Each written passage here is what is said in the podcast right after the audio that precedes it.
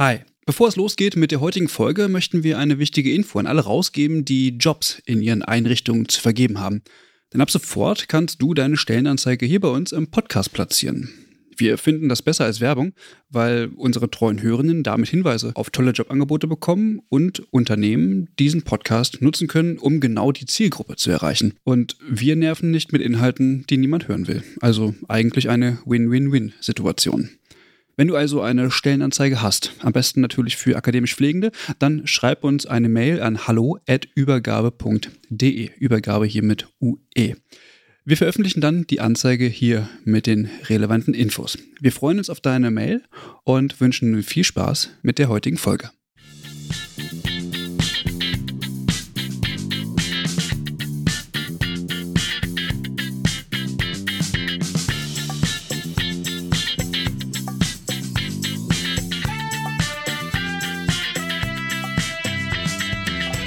Hallo und herzlich willkommen zu einer neuen Folge von Übergabe der Podcast.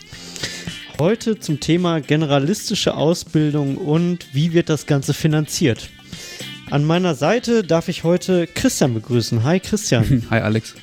Hi. Genau, wir äh, sind auch nicht alleine. Wir haben ähm, heute wieder einen tollen Gast für unsere Folge gewinnen können. Ähm, Tobias Bach. Hallo Tobias.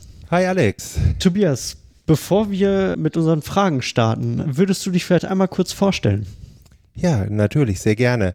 Mein Name ist Tobias Bach. Ich bin Schulleiter der Schulen für Pflegeberufe Herford-Lippe. Wir sind eine Pflegeschule, die die Ausbildung zum Pflegefachmann, zur Pflegefachfrau mit den Schwerpunkten Akutpflege und Pädiatrie sowie die Pflegefachassistenz ausbildet. Wir sind verortet mit Standorten in den Kreisen Herford und Lippe, unterhalten insgesamt vier Schulstandorte, haben 650 Ausbildungsplätze, die wir aktuell anbieten und sind eine Pflegeschule, die eigenständig ist in Tochterträgerschaft der Kliniken Herford und Lippe. Zu meiner Person, ich bin gelernter Krankenpfleger, habe dann nach einigen Jahren Berufstätigkeit äh, Diplom Pflegepädagogik oder damals hieß es Berufspädagogik studiert, habe dann in Detmold 2008 meine Tätigkeit als Pflegepädagoge aufgenommen und bin seit 2012 in Leitung dort tätig. Seit 2016 habe ich die Gesamtschulleitung übernommen und äh, berufsbegleitend dann auch Schulmanagement studiert, sodass ich mich dem Thema Generalistik, äh, Schulentwicklung, aber auch dann Finanzierung immer mehr auch inhaltlich genähert mhm. habe. Ja, soweit vielleicht. Jetzt, okay. haben wir das, jetzt haben wir das Thema ja auch schon mal gehabt. Wir hatten das ja. ähm, mit Frau Vogler. Genau, mit Christine Vogler schon mal aufgenommen, als es soweit war, dass die Generalistik umgesetzt werden soll. Und jetzt sind ein paar Tage ins Land gegangen und wir wollen eigentlich mal eine Bestandsaufnahme machen und mal schauen, was hat sich eigentlich seitdem entwickelt und wo gibt es vielleicht auch Probleme und auch mal die Frage stellen, na, lohnt sich das jetzt oder lohnt sich das eigentlich nicht? Und äh, ich glaube, das sind tatsächlich viele Fragen, die wahrscheinlich auch die Berufsgruppe so ein bisschen entzweit, könnte ich mal meinen.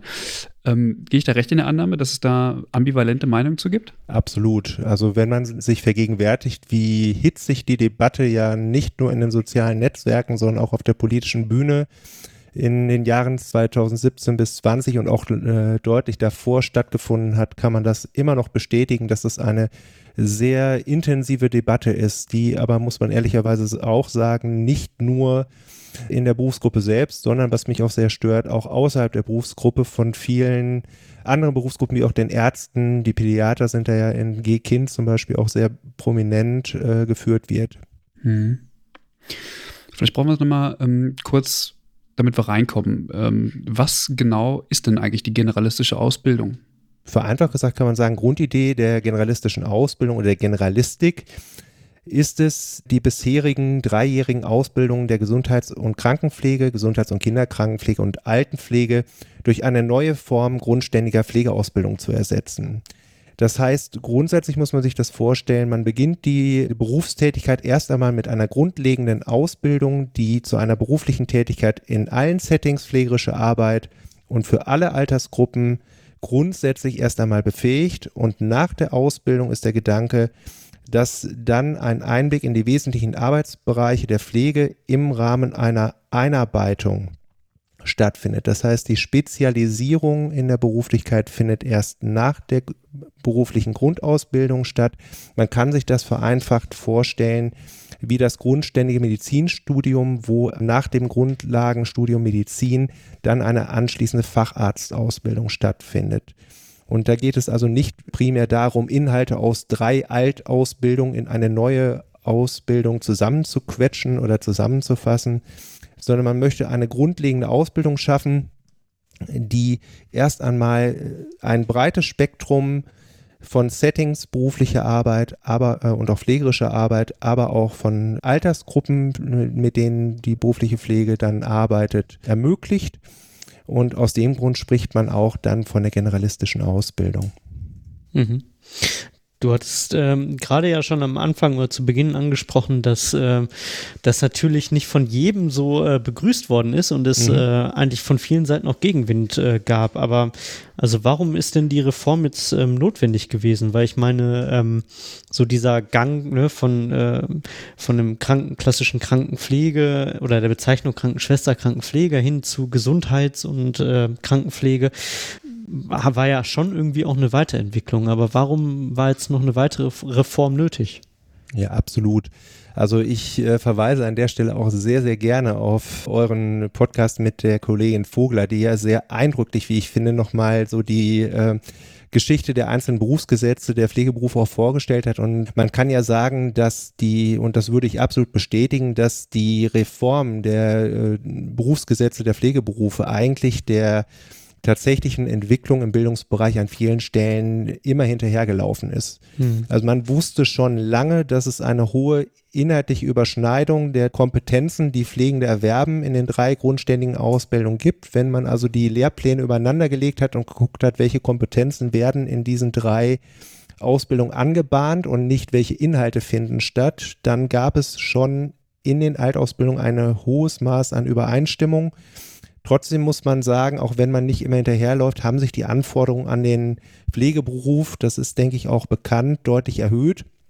Das heißt, wir haben auf der einen Seite die Demografie gehabt und haben sie mit der Zunahme älterer Menschen und der entsprechenden Pflegebedürftigkeit. Wir haben ein zunehmendes äh, Phänomen kultureller Veränderungen durch Migration, die das Krankheitsspektrum hat sich deutlich verändert, immer mehr hin zur Zunahme chronischer und psychischer Erkrankungen, aber auch der Multimorbidität mit der Konsequenz, dass die Pflegenden letztendlich akzeptieren müssen, dass die Patienten, Klienten zu Experten der eigenen Erkrankungen geworden sind oder Experten sind und damit eine ganz andere Rolle beruflich Pflegende erforderlich ist.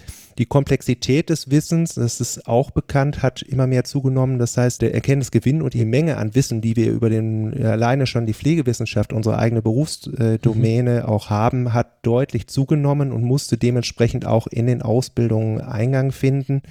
Die Versorgungsformen haben sich bekanntermaßen erweitert, aber auch die zunehmende Autonomie der Berufsgruppe. Das heißt, es war schon lange bekannt, dass der Pflegeprozess als das zentrale Instrument der Profession Pflege anzusehen war. Das hatten ja mehrere Gutachten schon längst bestätigt, aber letztendlich hat es in den Berufsgesetzen wenig Eingang gefunden bis auf die Ausbildungsziele und damit wurde es auch Zeit, sich über die vorbehaltenen Aufgaben von Pflegenden mhm. erst einmal grundsätzlich zu unterhalten aber auch nicht zuletzt die Ansprüche der jungen Menschen, die Pflege als Ausbildung dann auch absolvieren möchten. Denn auch da haben sich die Ansprüche, auch die Anspruchshaltung verändert. Stichwort Digitalisierung, aber nicht nur Digitalisierung, sondern auch, wenn man sich die Lehrpläne der allgemeinbildenden Schulen anguckt, immer mehr in Richtung eines selbstlernenden, kompetenzerwerbenden Auszubildenden und ein ganz wesentlicher Punkt, der gerne vergessen wird, ist, dass wir auch bedingt durch EU-Recht, eine Richtlinie unter anderem, die zur Anerkennung von Berufsqualifikationen schon längst umzusetzen war, dringend auch angezeigt waren, äh, auch in Deutschland eine Pflegeausbildung zu schaffen, die EU-weit anerkennbar war und ist. Und allein das war schon ein ganz großer Moment oder eine große Anforderung, die es zu erfüllen galt. Mhm. Nichtsdestotrotz möchte ich abschließend aber auch sagen, dass diese Spezialisierung, die wir in Deutschland über viele Jahre ja auch etabliert hatten mit der Krankenpflege, Kinderkrankenpflege und Altenpflege, definitiv im Vergleich zu anderen Berufen auch nicht mehr zeitgemäß war und auch ist, da auch hier die Spezialisierung im Regelfall immer erst in der Phase der eigentlichen Beruflichkeit auch vorgenommen wird.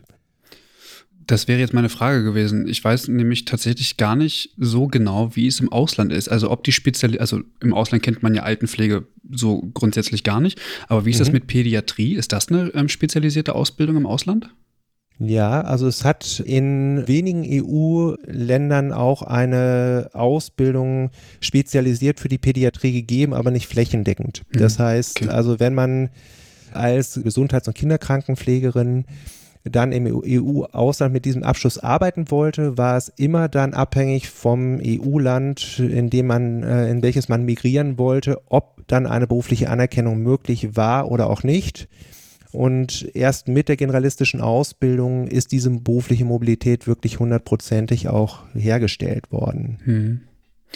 Ähm, jetzt hast du ja gesagt, es hat sich ganz viel verändert, also an den Inhalten. Mhm. Ist alles komplexer geworden, ist alles mehr geworden. Wir haben neue Erkenntnisse auch aus der Pflegewissenschaft.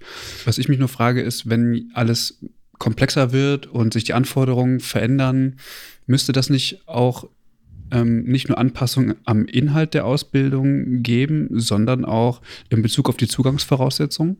Mhm. Absolut.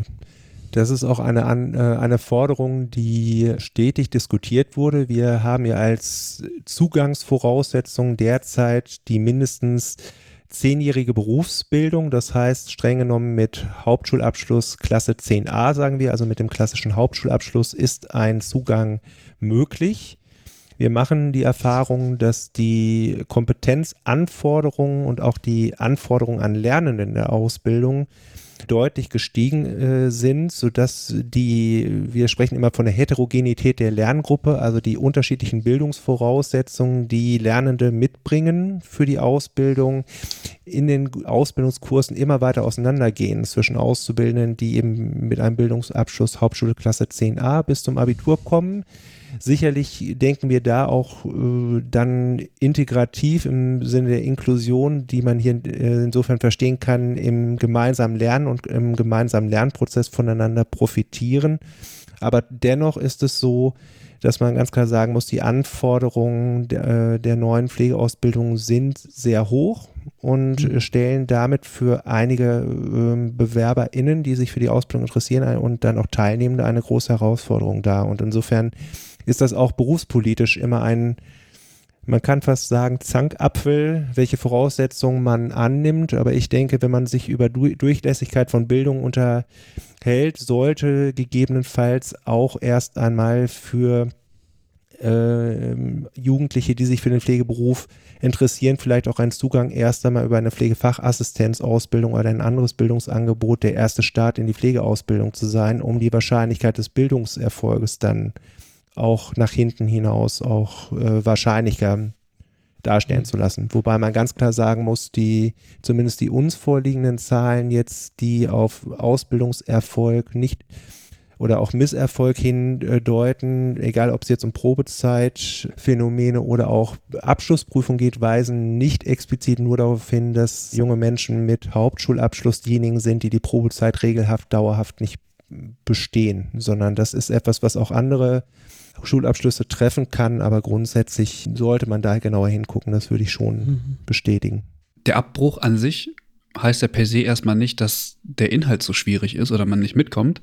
Genau. Sondern es kommt ja darauf an, mal zu schauen, weshalb wird abgebrochen. Also mhm, vielleicht genau. ähm, ist die Vorstellung dessen, was man da ähm, gewählt hat, nicht die richtige oder äh, in der Praxis trifft man nicht das, was man in der Theorie lernt. Da gibt es ja ganz viele Möglichkeiten. Also mhm weil es, weil einem immer gleich vorgeworfen wird, wenn man über Zugangsvoraussetzungen spricht, ähm, dass mit niedrigeren Schulabschlüssen ähm, man Leute ausschließen würde, die ähm, vielleicht gute Pflegende sind.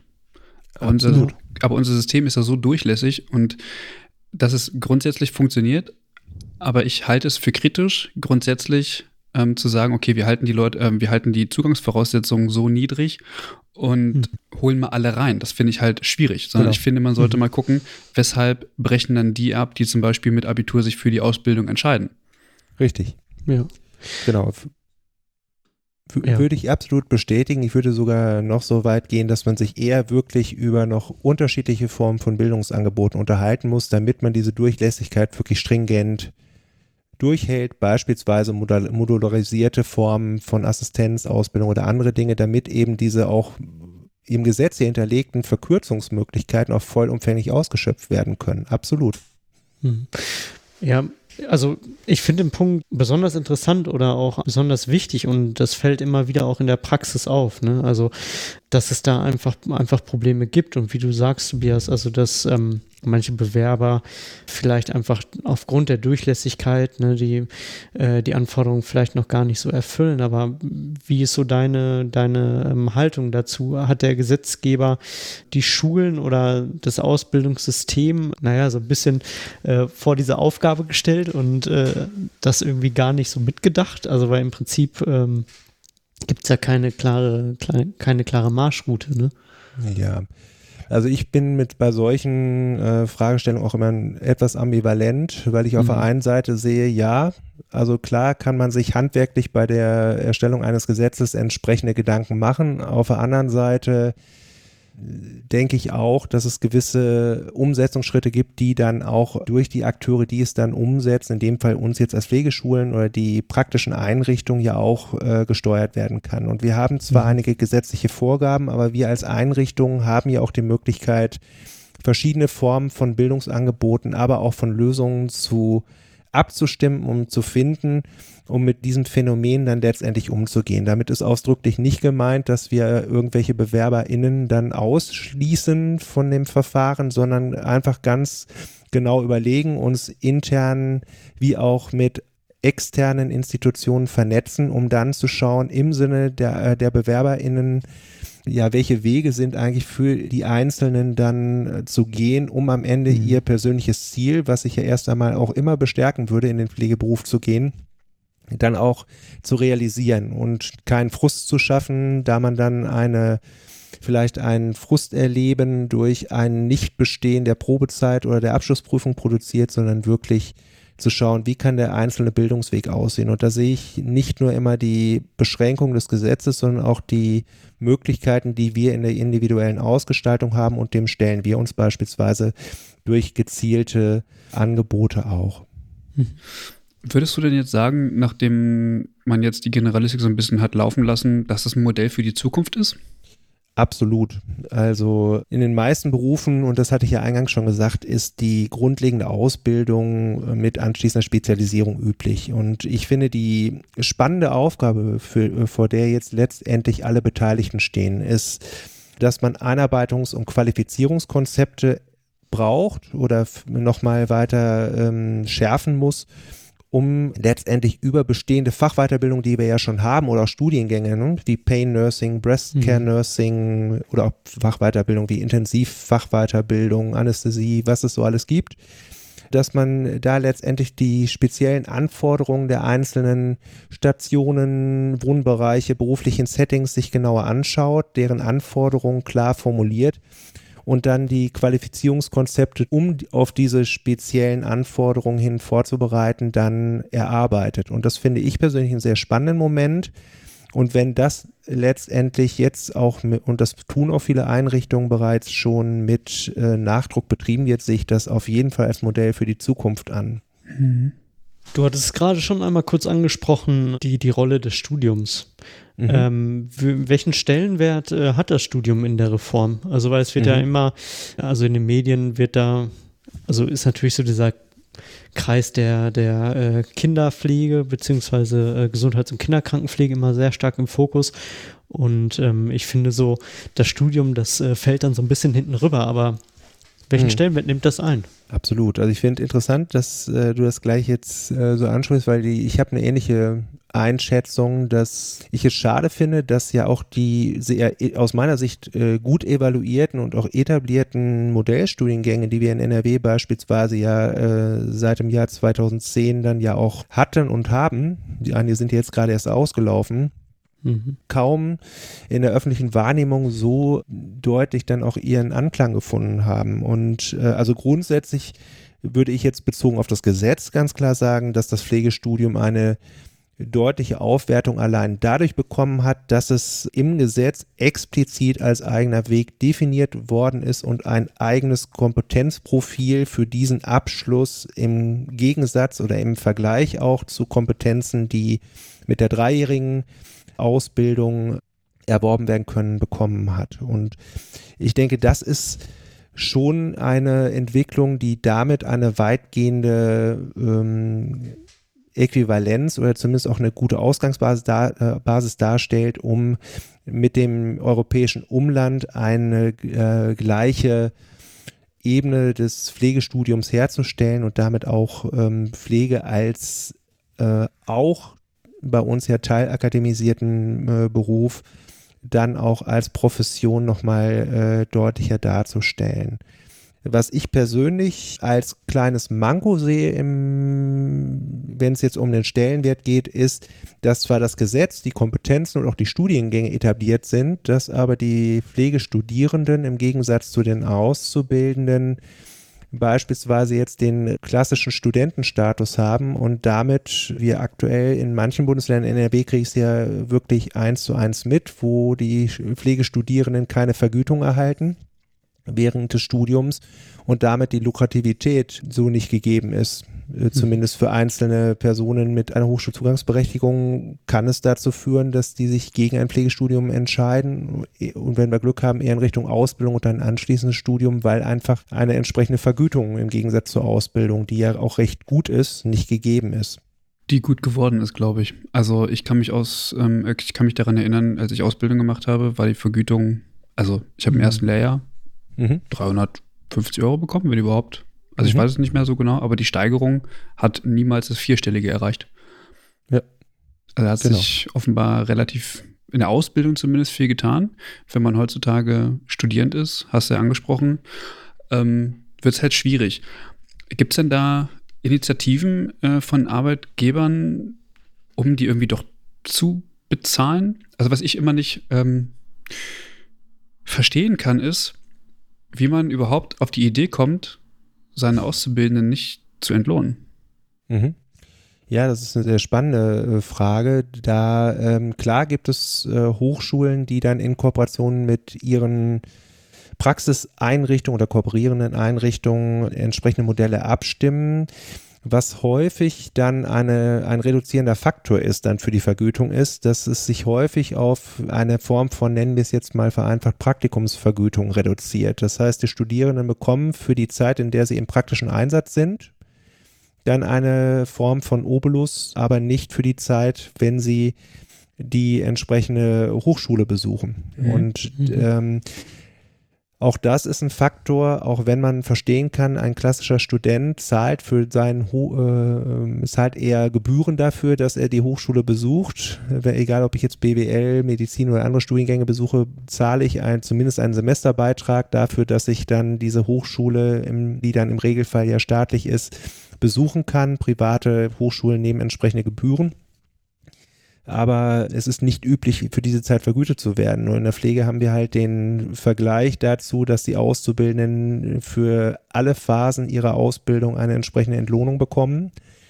Und das ist im Vergleich, äh, was die Attraktivität angeht, äh, bezogen auf die Vergütung, sicherlich ein Nachteil. Äh, rein jetzt von der Vergütung jetzt der Praktikeranteile gibt es da sicherlich erste Ideen ist es, auch da ist es eine Frage der Höhe der Vergütung, denn ähm, für die Kliniken sind oder auch die anderen Praxiseinrichtungen sind diese Praxiseinsätze dann in den meisten Fällen nicht über andere Budgets refinanziert. Das heißt, das wird aus verschiedenen Töpfen der äh, entsprechenden Einrichtungen akquiriert sodass da äh, für mich sich eher die Frage stellt, warum man nicht die Kreativität, die wir ja bei den bisherigen Modellstudiengängen hatten, zum Beispiel auch Formen von klassischer dreijähriger Ausbildung mit entsprechenden Pflegestudiengängen weiter zu verzahnen, nicht weiter äh, verfolgt hat. Also ich denke, da gäbe es sicherlich auch noch weitere kreative Lösungen über Öffnungsklauseln, wie auch immer, um auch hier eine Angleichung zu schaffen. Braucht es tatsächlich Kreativität? Also ich frage mich das, also der, der Vergleich mit den in Anführungsstrichen normalen Studierenden ist insofern richtig, wenn es sich um Berufe handelt, die keinen Praxisanteil ähm, benötigen. Also wenn ich, weiß ich nicht, Studierend bin in der IT oder so und irgendwie das nicht geregelt ist, dass ich irgendwie eine gewisse Praxiserfahrung oder Praxisstunden haben muss, dann ist es halt so, okay, ich muss vielleicht Praktikum machen oder ähnliches, aber ich gehe halt nebenbei arbeiten. In der Pflege ist es aber so, dass es ja vorgeschrieben ist, wie viele Praxisstunden ich haben muss. Das heißt, ich mhm. kann ja nebenbei gar nicht arbeiten gehen. Also ich habe ja, gar kein, hab ja gar keine Zeit dazu. Ich bin erstens Vollzeitstudierender und oder Studierende und gleichzeitig muss ich meine Praxisstunden ja bekommen. Das heißt, ich, also ich habe ja gar keine Möglichkeiten, nebenbei arbeiten zu gehen.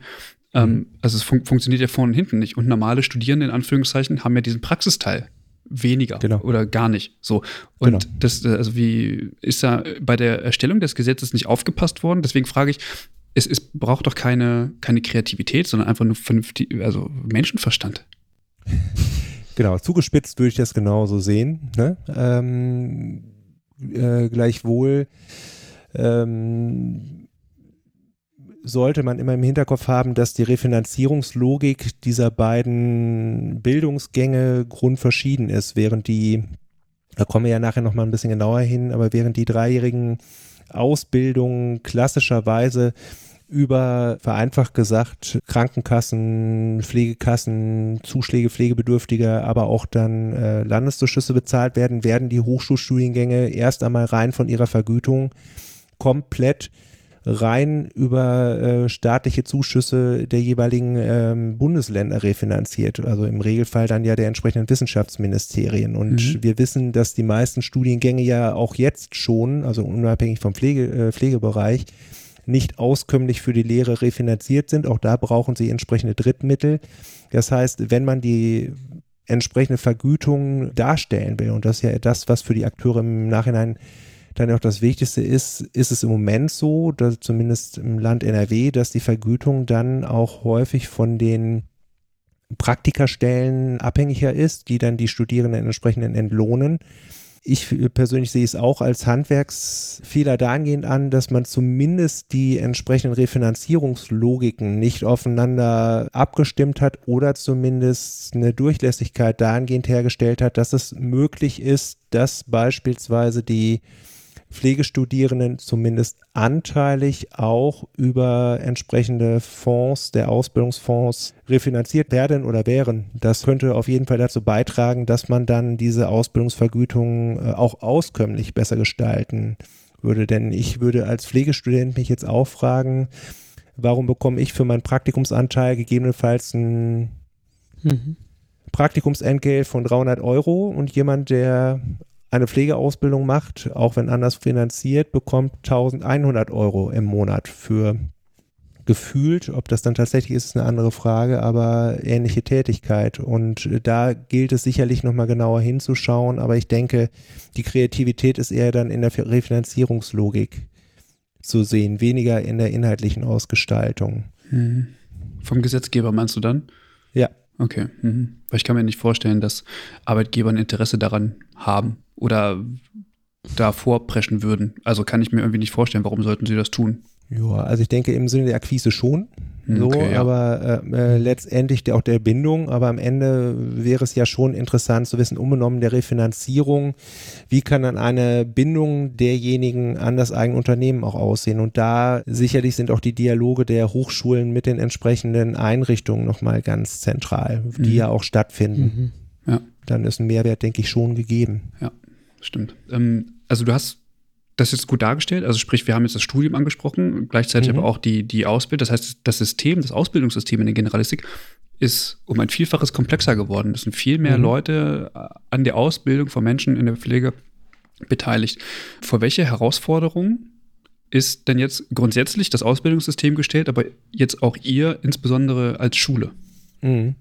Ja, also eine große Herausforderung, die wir als Schule, aber auch als Praxiseinrichtung hatten, erstmal grundsätzlich waren, dass die Veränderungen und die vielfältigen Veränderungen, die das Gesetz dann auch mit sich gebracht hatten, einerseits eine sehr kurze Umsetzungsfrist hatten, also viele Dokumente lagen uns erst sechs Monate faktisch vor Start vor, sodass wir rein zeitlich eine hohe Kurzfristigkeit hatten zur Umsetzung, aber auch, und das wird jetzt auch im Austausch mit allen Akteuren regional in unseren Kreisen deutlich, ist dieses Gesetz und diese Reform schon ein, man kann fast sagen, ein Eingriff oder ein Change von fast allen Bereichen der Ausbildung gewesen. Das heißt, im Bereich der Theorie, wenn wir uns die Curricula angucken, haben wir eine absolut stärkere Kompetenzorientierung. Nun, es mhm. geht, man orientiert sich im Unterricht, in der Lehre nicht mehr an Inhalten, an Faktenwissen, sondern wir orientieren uns komplett an beruflichen Situationen und aus den beruflichen Situationen leiten sich dann entsprechende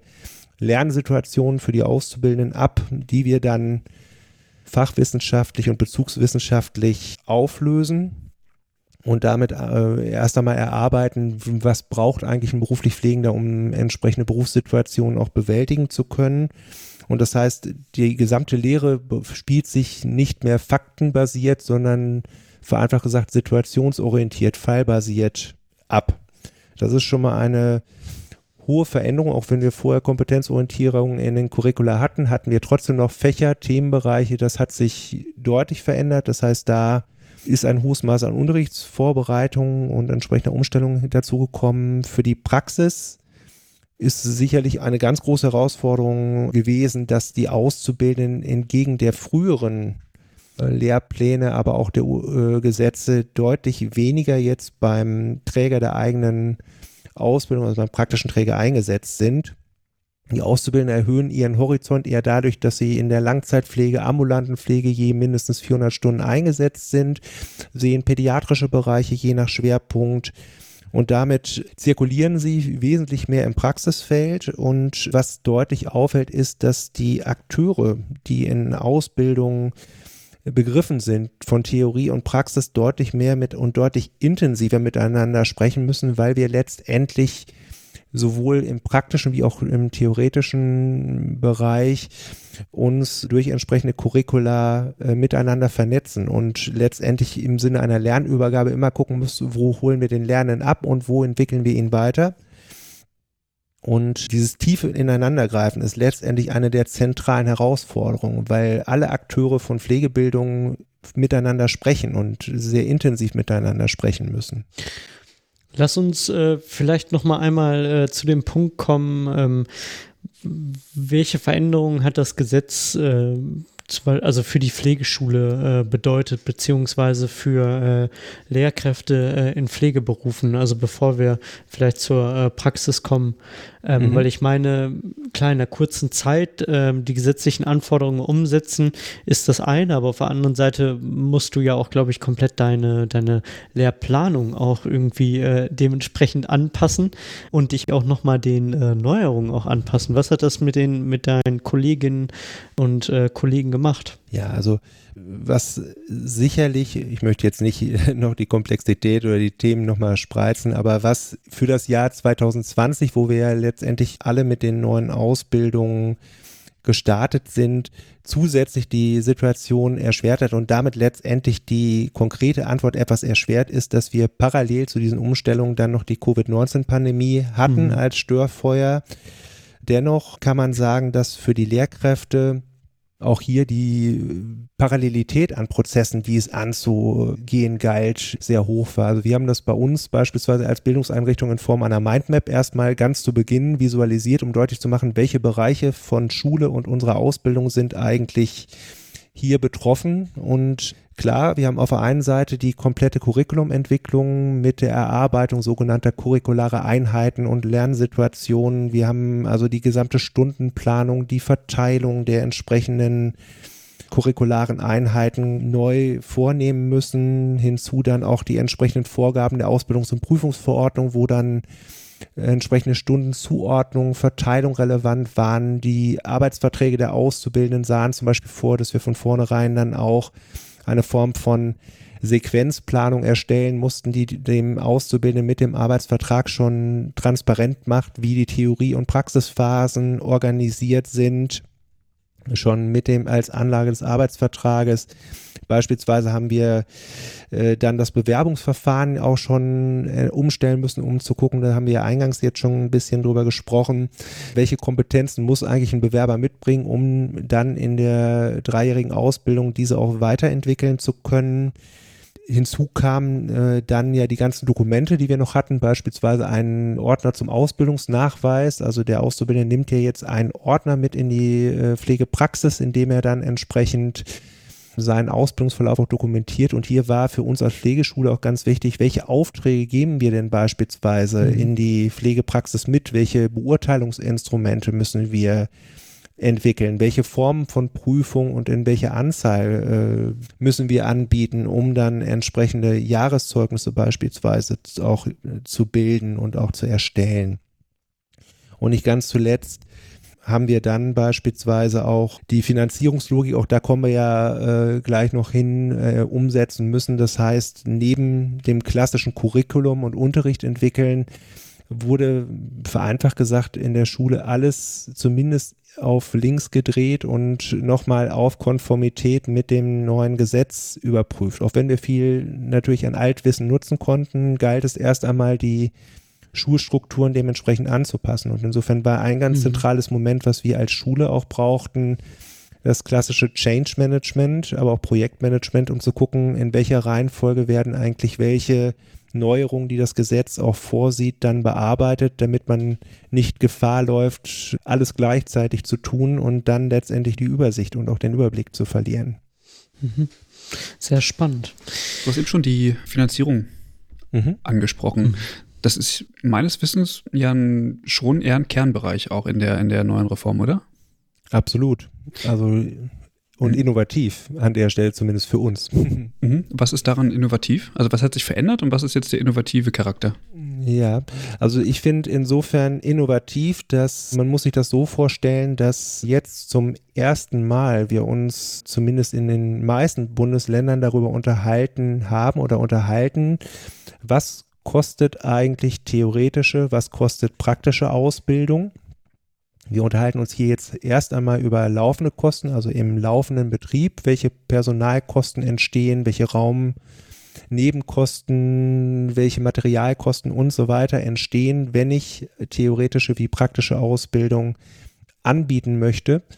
Und damit äh, sind Gutachten beispielsweise auch im Land NRW, hier in NRW zum Beispiel das RWI-Institut im Auftrag der ähm, Krankenhausgesellschaft NRW entstanden, um erst einmal äh, zu kalkulieren und zu berechnen, was kostet uns eigentlich Ausbildung. Und das eben nicht nur für die klassischen Schulbudgets, sondern auch für den Bereich der Praxisanleitung. Und das ist aus meiner Sicht schon ein ganz wichtiger und innovativer Gedanke in dieser Gesetzgebung gewesen, um dann nicht in klassischen Budgetverhandlungen darüber zu sprechen, bekomme ich jetzt 1000 Euro weniger oder mehr, sondern erst einmal grundsätzlich, und das hat ja die entsprechende Finanzierungsverordnung in Anlage des Pflegeberufegesetzes dann auch festgeschrieben, welche Bereiche durch entsprechende Ausbildungsbudgets zu refinanzieren sind. Und das ist, denke ich, schon eine deutliche Weiterentwicklung zu dem, was wir vorher hatten.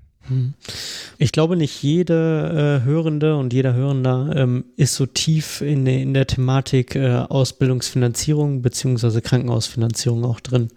Mhm. Ähm, magst du vielleicht ganz kurz einmal charakterisieren, was eigentlich so die Grundzüge in der Veränderung der Finanzierung sind? Also wie war es vorher, wie ist es jetzt? Also ganz kurz. Mhm. Ja, oh, das wird jetzt die Herausforderung. Nein. ähm, ich bemühe mich. Also man muss sich vorstellen, erst einmal gab es eine große Unterscheidung in der Refinanzierungslogik zwischen den Ausbildungen der Gesundheits- und Krankenpflege und Kinderkrankenpflege und der Ausbildung der Altenpflege.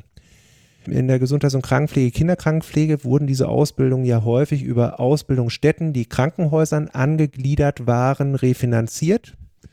Das heißt, die Krankenhäuser haben neben dem klassischen Krankenhausbudget ein Ausbildungsbudget mit den Kostenträgern ausgehandelt, mhm. was dann die entsprechenden laufenden Kosten der Pflegeschule abdecken sollte. So, wer sich so ein bisschen damit auseinandersetzt, wie solche Budgetverhandlungen verlaufen sind, weiß, dass wenn diese Budgets einmal verhandelt waren, es sehr schwierig war und ist, dann entsprechende Steigerungen einzubauen. Häufig wird dann mit klassischen Steigerungsraten gearbeitet, bedeutet, man hat sich vereinfacht gesagt auf ein Budget, sage ich jetzt mal, von zwei Millionen Euro geeinigt und dann bleibt dieses Budget erst einmal bestehen, auch äh, die entsprechenden Unterpunkte und pro Jahr ist dann der Regelsatz, dass man dieses Budget um einen Faktor 1,5 Prozent oder andere Änderungsraten, dann äh, die äh, zentral abgestimmt sind, steigert. Es ist also schwierig mhm. zu sagen, ich brauche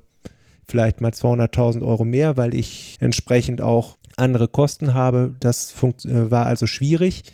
In der Altenpflege war es so, dass diese Budgets nicht mit den Pflegekassen direkt verhandelt worden sind, sondern ähm, da gab es zwar auch Refinanzierungslogiken, dass anteilig diese auszubildenden Gehälter dann über sogenannte Zuschläge, die den Pflegebedürftigen der entsprechenden Einrichtung dann auch berechnet wurden, refinanziert waren. Aber im Prinzip wurde die theoretische Ausbildung in der Altenpflegeausbildung im Regelfall häufig über Landeszuschüsse weitgehend refinanziert. Mit einem Regelsatz, dass man gesagt hat, ein Auszubildender beispielsweise, der eine Altenpflegeausbildung absolviert, pro Auszubildenden erhält eine entsprechende Pflegeschule einen Satz von 480 Euro pro Monat, egal ob das kostendeckend ist oder nicht.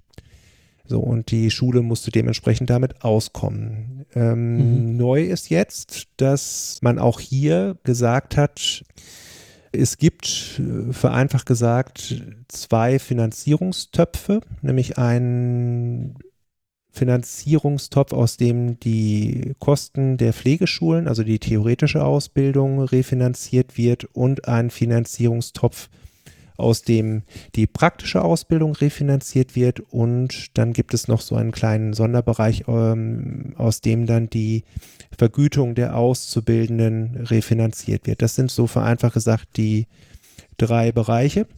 Mhm. Und in nahezu allen oder in allen Bundesländern ist es so, dass die Ausbildung über sogenannte Ausbildungsfonds refinanziert wird. Das sind Finanzierungsstellen, die auf der Landesebene angesiedelt sind, im Regelfall durch das jeweilige Bundesland dann auch verwaltet werden. In, in, in Nordrhein-Westfalen ist das zum Beispiel die Bezirksregierung Münster, die das Ganze verwaltet. Nur mal um eine Zahl dazu zu bekommen, der Finanzierungsfonds, also nur für die neuen Ausbildungen im Land NRW, hat ein Volumen im Jahr 2022 von 1,2 Milliarden Euro. Das ist also schon eine Höhe, die, wo mancher Hedgefonds äh, froh wäre, wenn er ein so hohes Volumen hätte. Mhm. Und, Und wo, ähm, dieses. Woher, äh, woher kommt hm? das Geld für den oder mhm. aus dem, für den Fonds? Das Geld wird gespeist aus entsprechenden äh, Zuschüssen, die die Krankenhäuser an diesen Fonds zahlen. Es wird gespeist mhm. aus Pflegeeinrichtungen, die in einem im Gesetz definierten Prozentsatz in diesen Fonds einzahlen, aus Direkteinzahlungen der Pflegeversicherung und auch aus Landesmitteln. Der größte Anteil von weit über 50 Prozent wird aber von den Krankenhäusern des jeweiligen Bundeslandes eingezahlt und dann entsprechend refinanzieren die Häuser das über unterschiedliche Refinanzierungslogiken mhm. wiederum sich zurück. Genau. Hat das was mit diesem Pflegebudget zu tun? Ja, hat es auch.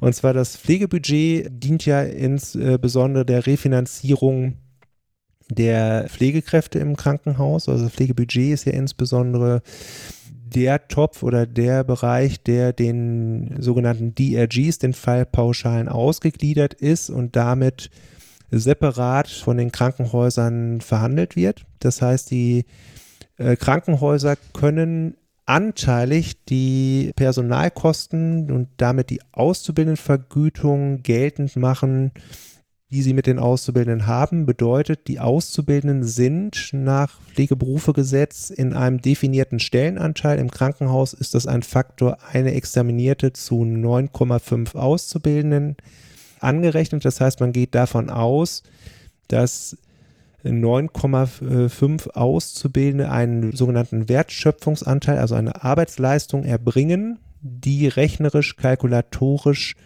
einer examinierten Pflegekraft äh, gleichzurechnen ist. Das heißt, dieser Wertschöpfungsanteil äh, wird über die Pflegebudgets auch refinanziert.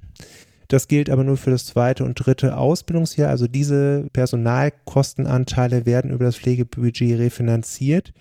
Die anderen Ausbildungsgehälter oder die anderen Anteile werden dann über das Ausbildungsbudget refinanziert und über mhm. die entsprechenden Fondsanteile. Das heißt, da würden dann auch zum Beispiel so äh, Pflegeassistenzberufe auch mit einfließen dann. Oder sind die äh, auch ja, mit in dem genau, Pflege? Okay. Richtig, mhm. genau. Also die äh, Pflegeassistenzberufe auch, wobei da ist die Refinanzierung anders geregelt oder anders ähm, auf Landesebene äh, hinterlegt als in der dreijährigen Ausbildung. Da hat der Gesetzgeber eine Unterscheidung vorgenommen. Also zumindest auch in NRW sind die Assistenzberufe nicht in diesen Ausbildungsfonds refinanziert. Und in der Langzeitpflege ist es auch 1 zu 9?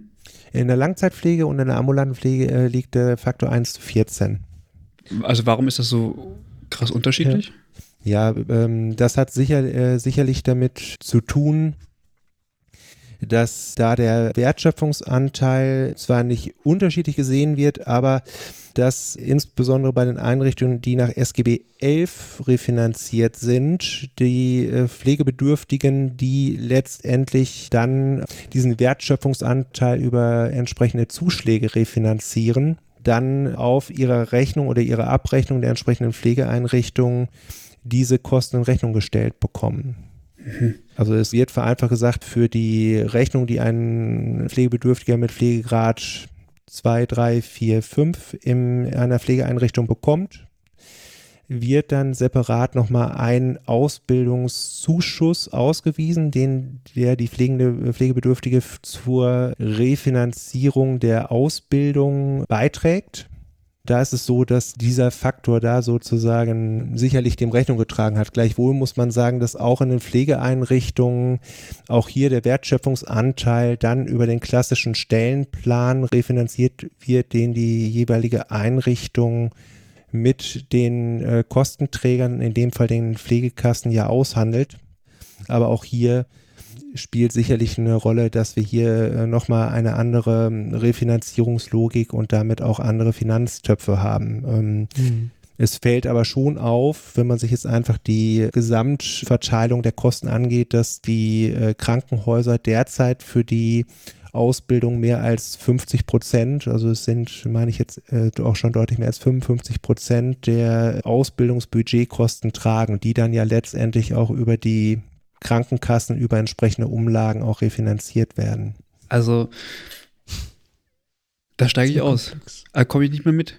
Also, das ist ja eine Wissenschaft, wie da irgendwelche Leute bezahlt werden. Ja. Absolut. Und das, was letztendlich spannend ist bei dieser Komplexität, ist, und das ist das, was im praktischen Alltag viel spannender ist, wir wissen mit der neuen Reform, dass wir aktuell etwa 7700 Euro in NRW beispielsweise pro besetzten Ausbildungsplatz für die schulische Ausbildung bekommen. Mhm. Wir wissen etwa, dass wir 8400 Euro im Jahr 22 pro Auszubildenden pro besetzten Platz für die anstellenden Ausbildungsträger bekommen. Und hier ist bei aller Komplexität der Refinanzierung sicherlich sehr spannend, dass wir jetzt hundertprozentig transparent wissen, wie viel Budget hat eine Pflegeschule oder auch eine Praxiseinrichtung für Ausbildung zur Verfügung, wenn eine bestimmte auszubildende Besetzung oder Anstellung dann auch gewährleistet ist. Und ich denke, das ist sehr spannend und das zum Beispiel etwas, was auf der Ebene der Pflegeschulen und der Praxiseinrichtungen die, die Refinanzierung findet ja häufig Eingang immer in den ganzen Controlling- und Finanzabteilungen. Ne? Aber die sozusagen die Verausgabung des Budgets und das Haushalten mit diesen Pauschalen, die wir je Auszubildenden bekommen, ist aus meiner Sicht eigentlich mit für den Alltag der Ausbildungsgestaltung ein ganz spannender mhm. Moment. Da wir uns dann wirklich äh, explizit darüber unterhalten, welche Teilbudgets und welche Kosten habe ich eigentlich für einzelne Bereiche von Ausbildung und wie kann ich dann auch als Schule wirtschaftlich arbeiten? Hm. Kannst du vielleicht noch mal einmal sagen, wie viel, ähm, also in NRW, wie viel Auszubildende auf ein äh, oder eine Pflegelehrerin gerechnet werden? Also, weil das hat ja wiederum ja. Auswirkungen. Ne? Also, was verhandle genau. ich an, also genau. Ausbildungsstellen sozusagen und mhm. also erfülle ich Absolut. das dann auch und kann ich das einwerben? Ja. Absolut, Alex, da hast du einen wunden Punkt bei mir gefunden, denn in NRW liegt das Lehrer-Schüler-Verhältnis bei 1 zu 25. Das Pflegeberufgesetz spricht ja von einem Lehrer-Schüler-Verhältnis von 1 zu 20. Mhm. Und die Fachverbände, und das ist auch meine persönliche Einschätzung, was aufgrund, wir haben uns ja auch über die Eingangsvoraussetzungen unterhalten, die Bewerberklientel, die wir ja auch in der Kompetenzreifung unterstützen sollen und auch dürfen.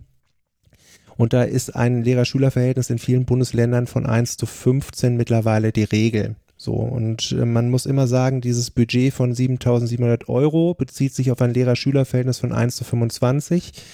Wenn äh, wir ein Lehrer-Schüler-Verhältnis von 1 zu 20 hätten, würde, wäre das Budget entsprechend höher.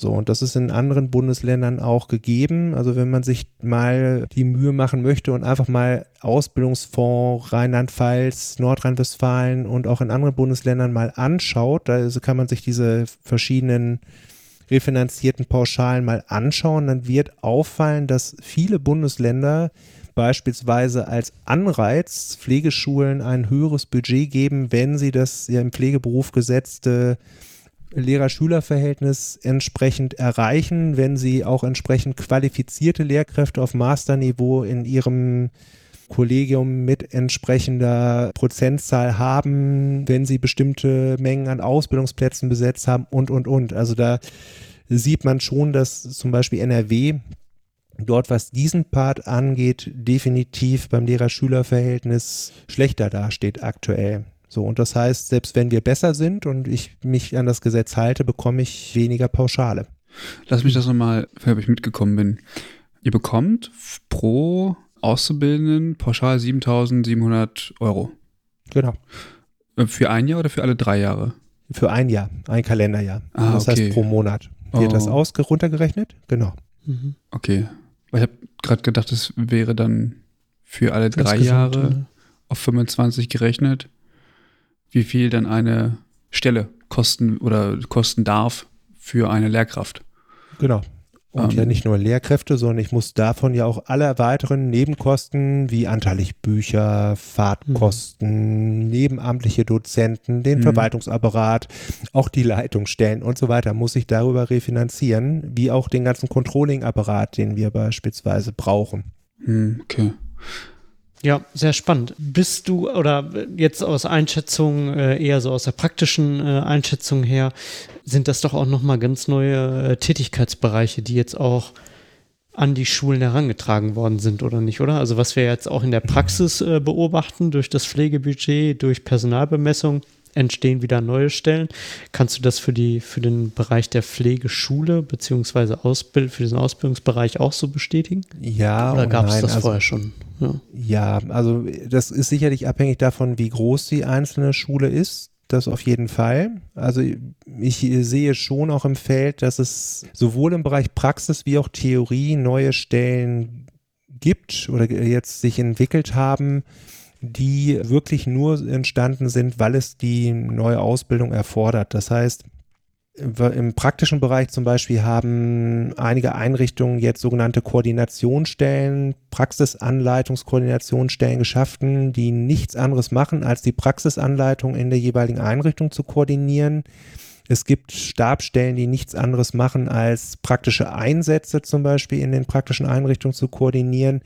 Auch in den Pflegeschulen, ja, ist es so, dass es durchaus Pflegeschulen gibt, die Stabstellen geschaffen haben, die, wenn sie von den Praxiseinrichtungen entsprechend Aufgaben übertragen bekommen, die dann Planungsstellen geschaffen haben. Es gibt Einrichtungen, die ihr Controlling, ihr, ihre gesamte Finanzabteilung nochmal neu aufgestellt haben aber auch in bestehenden Strukturen, jetzt auch bei uns beispielsweise, ist es so, dass die Erfordernisse, die das neue Gesetz mit sich bringt, wir müssen sehr engmaschig den Aufsichtsbehörden und Finanzierungsstellen die Istbelegung unserer äh, Ausbildungsplätze melden. Also man hat schon fast eine Form, im Krankenhaus spricht man immer von Belegungsmanagement, aber äh, man kann wirklich sagen, wir haben wirklich ein sehr engmaschiges Monitoring, was auch die Belegung der Ausbildungsplätze jetzt angeht, weil da ja auch Landesmittel beispielsweise mitfließen.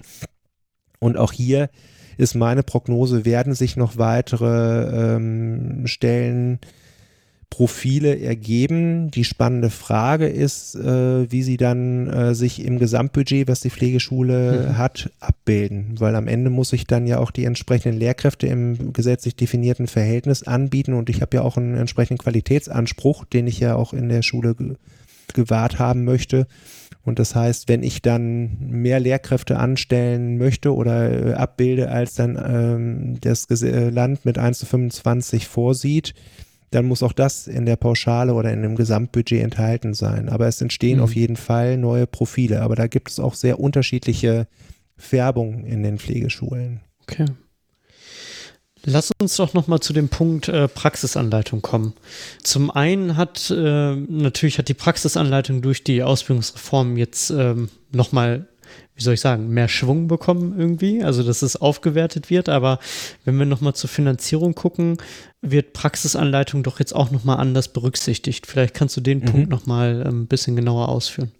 Genau, also in den Altgesetzen kann man, äh, was mir immer auch ganz wichtig äh, ist, schon in den Gesetzen von 2003 war ja die Praxisanleitung ein im Gesetz hinterlegter Faktor, war also aufgrund der Begleitung der Auszubildenden durch eine pädagogisch weitergebildete und qualifizierte Pflegefachkraft schon hinterlegt. Aber was jetzt ja mit dem Pflegeberufegesetz und damit auch in der Refinanzierung neu ist, ist, dass gesetzlich definiert im Bundesgesetz 10 Prozent der praktischen Ausbildungszeit Praxisanleitung sein muss. Das heißt, in den Pflichteinsätzen von 400 Stunden, dem ersten Einsatz, dem sogenannten Orientierungseinsatz, aber auch in den Einsätzen im dritten Jahr, den sogenannten Vertiefungseinsätzen, müssen die Auszubildenden 10 Prozent ihrer Einsatzzeit durch eine pädagogische weitergebildete Praxisanleitung begleitet werden. Und diese Begleitungszeit ist refinanziert. Das heißt, die Einrichtungen, Krankenhäuser, Pflegeeinrichtungen bekommen für diese Praxisanleitung entsprechend Geld. Das heißt, diese Stellenanteile sind auch refinanziert. Und dadurch hat sich für die Einrichtung einerseits jetzt geändert, dass wenn Einrichtungen sowohl Praktikanten, also Schüler im Sinne Auszubildende im Sinne von externen Auszubildenden nehmen, aber auch eigene Auszubildende beschäftigen und ausbilden wollen, müssen sie sich nicht nur damit auseinandersetzen, wie viel praktisches Ausbildungsbudget bekomme ich dadurch, dass ich äh, einen Auszubildenden habe, sondern wie setze ich dieses Budget ein, um die 10% Praxisanleitung zu erfüllen und nicht nur diese 10% zu erfüllen, sondern wie qualifiziere ich Pflegende meiner Einrichtung entsprechend. Dort sind nämlich auch Finanzierungsanteile enthalten. Wie kann ich Fachliteratur, die für die Praxisanleitenden anschaffen und weiter auch gewährleisten? Wie kann ich auch Fachzeitschriften vielleicht dann zur Verfügung stellen? Und nicht zuletzt, wie kann ich beispielsweise auch die kontinuierliche Weiterbildung und Fortbildung, 24 Stunden Fortbildung in für jedes Jahr muss jeder, jede Praxisanleitung gewährleisten, um überhaupt weiter Praxisanleitungen durchführen zu können. All diese Dinge sind refinanziert und müssen organisiert werden. Das ist sicherlich eine ganz große Herausforderung, wie jetzt rein auf die Finanzierung gesprochen. Sicherlich können wir auch gleich nochmal über die inhaltlichen Punkte sprechen, aber mhm. jetzt rein auf die Finanzierung bezogen äh, ist es so, ähm, dass damit die Einrichtungen jetzt faktisch Gelder bekommen, auch interessanterweise fast entsprechend den Gutachtenwerten, die jetzt zum Beispiel in NRW dann auch berechnet worden sind, aber dementsprechend jetzt auch vor der Herausforderung stehen, diese Gelder auch entsprechend einzusetzen und auch nachzuhalten und auch den Aufsichtsbehörden dann auch nachweisen zu können. Mhm. Mich würde nochmal interessieren, ähm, im Gesetz wird davon gesprochen, dass man ähm, oder jede Einrichtung mindestens 10% äh, Praxisausbildung gewährleisten muss. Ne? Mhm. Wie ist man auf diese 10% gekommen? Mhm. Weißt mhm. du das vielleicht? Weißt du was? Ja, also die so. 10 Prozent, muss man ehrlicherweise sagen, sind in Nordrhein-Westfalen zum Beispiel in der Durchführungsverordnung zum Krankenpflegegesetz von 2003 schon hinterlegt gewesen. Das mhm. heißt, es gab schon Blaupausen, wo diese 10 Prozent letztendlich hinterlegt waren. Wenn man mich jetzt als Pädagogen fragt, so würde ich bei weitem nicht davon ausgehen, dass 10 Prozent aus bekömmlich sind. Gleichwohl ist es äh, ein, aus meiner Sicht ein ganz wichtiger Moment gewesen, dass in allen Settings pflegerische Arbeit, in allen Ausbildungen, die in der Pflege stattfinden, Praxisanleitung mit einem definierten Umfang auch festgehalten ist und wird. Und das ist, ist eine große Fortentwicklung, beispielsweise zum Altenpflegegesetz, wo es die Praxisanleitung zwar gab, aber nie auch nicht auf Landesebene entsprechende Vorgaben gab, in welchem Umfang soll das Ganze denn stattfinden. Mhm. Abgesehen davon, dass die Refinanzierung dann auch schwierig war, aber der Umfang war nicht hinterlegt und deswegen sind die 10 Prozent auf jeden Fall ein guter Anfang, aber aus meiner Sicht sollte es dort perspektivisch auf jeden Fall eine Erhöhung geben und es sollte sich auch darüber unterhalten werden, wie dann die entsprechende Qualifikation der Praxisanleitenden, im Moment sind ja 300 Stunden vorgesehen, Fachweiterbildung, dann nochmal äh, erhöht werden können, um die Anforderungen an Praxisanleiten auch entsprechend abzubilden. Wie ist denn da jetzt der aktuelle Stand? Also mit den Veränderungen der Praxisanleitung, weißt du, ob das sich jetzt tatsächlich verbessert hat für Auszubildende und mhm. vielleicht auch tatsächlich für Lehrende? Ja, also ich ähm, finde immer bei solchen Fragen ist es besser, ist immer die Frage für mich jetzt der Bezugsnorm. Ne? Mhm. Wenn man jetzt einfach rein auf der Refinanzierungsseite guckt, ne, was ich jetzt eingangs sagte, würde ich schon sagen, ist jetzt gegeben und ist eine Verbesserung, äh, dass in allen Einsatzbereichen, die ich jetzt eben dargestellt habe, auch auf jeden Fall äh, Praxisanleitung möglich und darstellbar ist. Voraussetzung äh, bleibt dann äh, auf jeden Fall, dass allen Beteiligten, die das dann in den Praxiseinrichtungen auch sicherstellen müssen, dass diese gesetzlichen Vorgaben bekannt sind und auch verstanden sind. Ganz mhm. klar. Ne?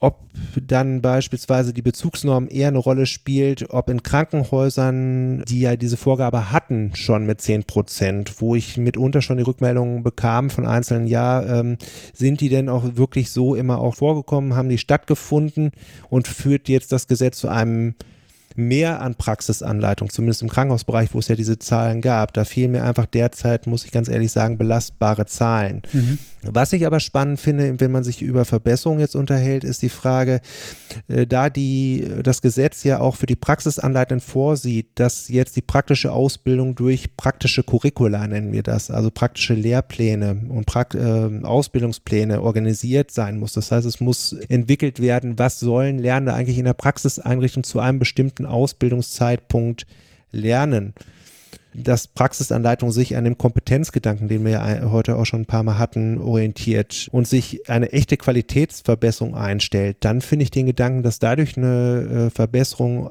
auf jeden Fall auch auf fachlicher Ebene passiert, gegeben, wenn es dementsprechend auch komplett durchdacht wird.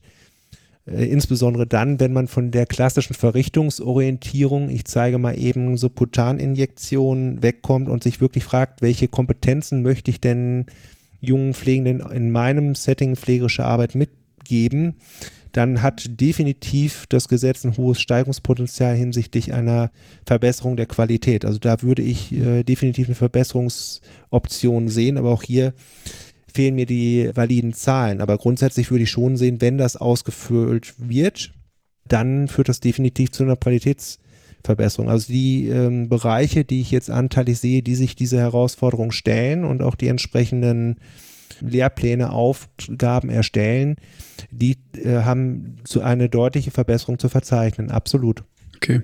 Hätte jetzt sein können, dass du irgendwie Praxisberichte hast von Auszubildenden oder so, die sagen, oder da, dass du da irgendwie Einblick hast, dass sie anders geschult sind oder auf einem ganz anderen mhm. Niveau plötzlich äh, auftreten mhm. und mitreden können. Ja. ja, also was man schon merkt, aber das ist etwas Typisches, was wir bei jeder Reform gespiegelt bekommen, dass wir dann äh, von den Praxiseinrichtungen mitbekommen, das betrifft aber nicht nur die Praxisanleitung, sondern insgesamt so den Habitus, dass die Auszubildenden, wie die nach Pflegeberufegesetz ausgebildet werden, schon anders auch in die, sich dem Praxisfeld nähern. Mhm. So, dann hat man sicherlich auch die Extremer, die dann sagen, die sind schlechter oder manche sagen, die sind mhm. besser. Das ist, kennen wir aber auch aus den vorherigen Reformen. Was ich persönlich dann immer als Bezugsnorm sehr schwierig finde. Was aus Sicht der einzelnen Auszubildenden sicherlich schwer zu beurteilen ist, ähm, auch für Sie, die Bezugsnormen haben Sie, können Sie wirklich den Unterschied für sich erkennen, weil Sie kennen ja, erleben ja letztendlich nicht beide Ausbildungen parallel, sondern entweder die eine oder die andere Größe. Ja.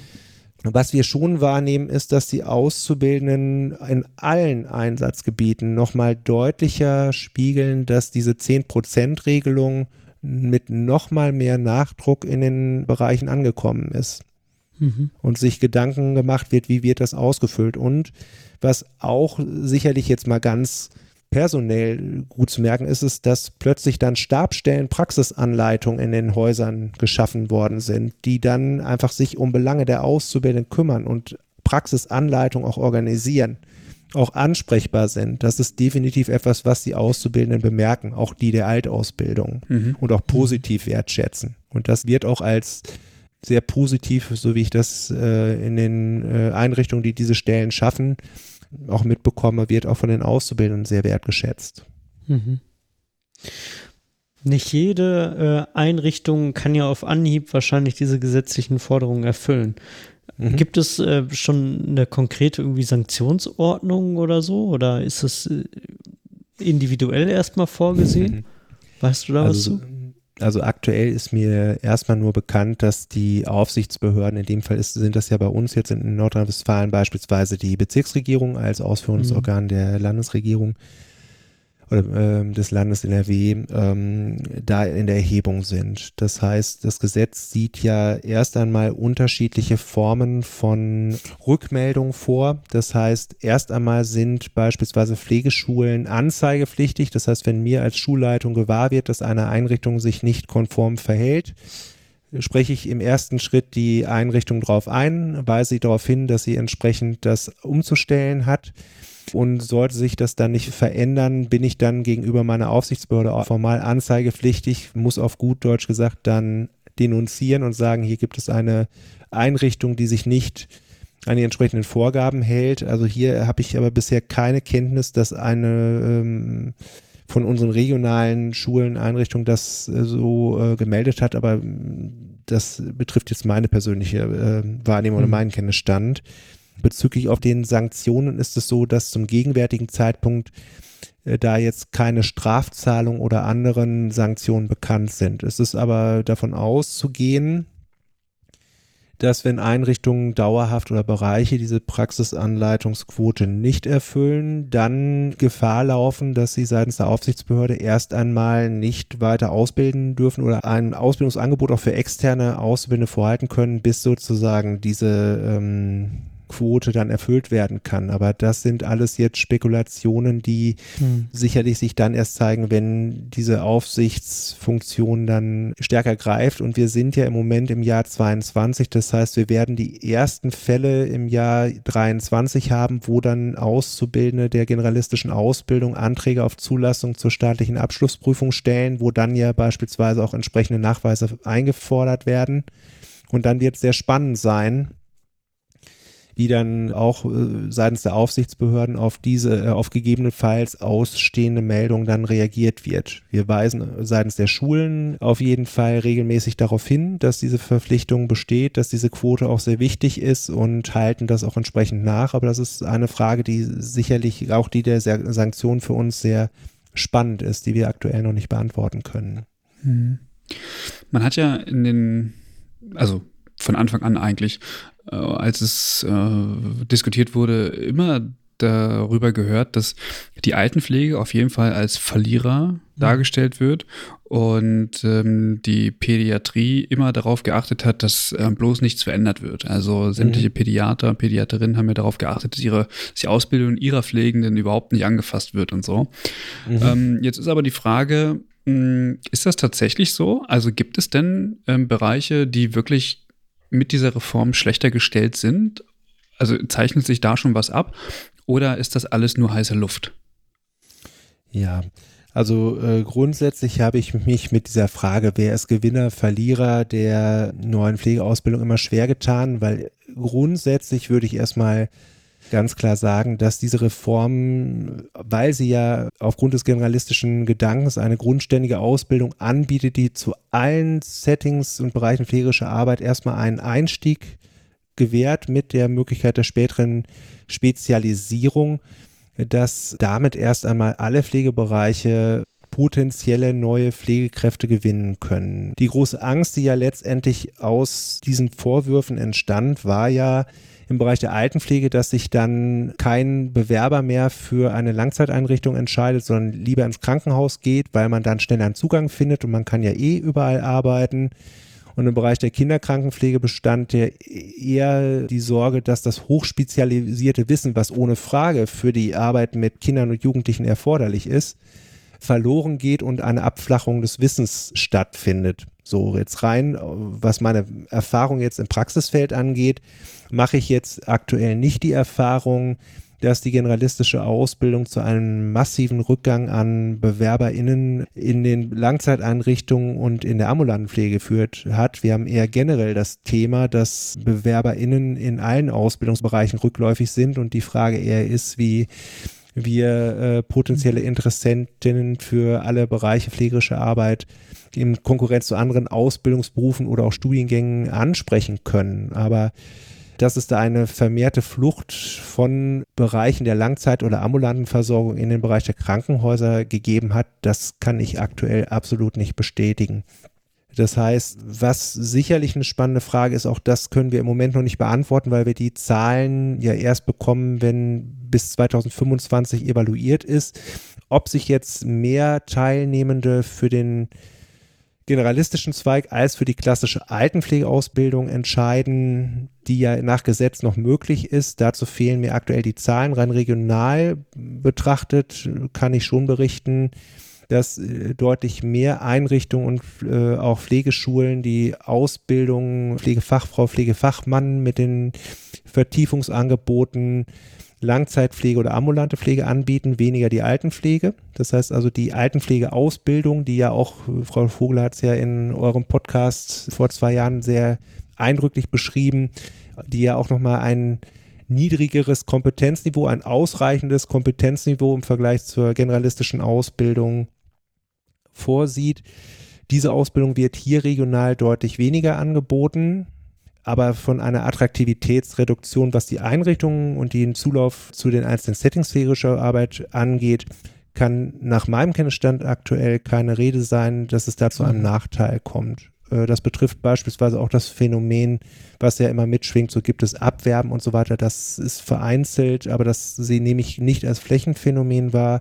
Für die Kinderkrankenpflege oder Gesundheits- und Kinderkrankenpflege, jetzt die Vertiefung Pädiatrie, also da ist eher jetzt für, äh, aus meiner Sicht die große Herausforderung, wie kann man diesen hochspezialisierten Bereich durch entsprechende Einarbeitungsqualifizierungskonzepte nach der Ausbildung dieses hochkomplexe, hochspezialisierte Wissen vermitteln. Aber äh, da sehe ich persönlich jetzt auch keinen Attraktivitätsverlust. Okay. Wie würdest du das für den Bereich der psychiatrischen Pflege sehen oder beurteilen? Mhm. Ja, die Psychiatrie wurde ja häufig so als neben der Altenpflege oder auch der Kinderkrankenpflege als ein absoluter Ver äh, mhm. Verlierer der generalistischen Pflegeausbildung ähm, gesehen. Auch das würde ich so nicht sehen oder bestätigen.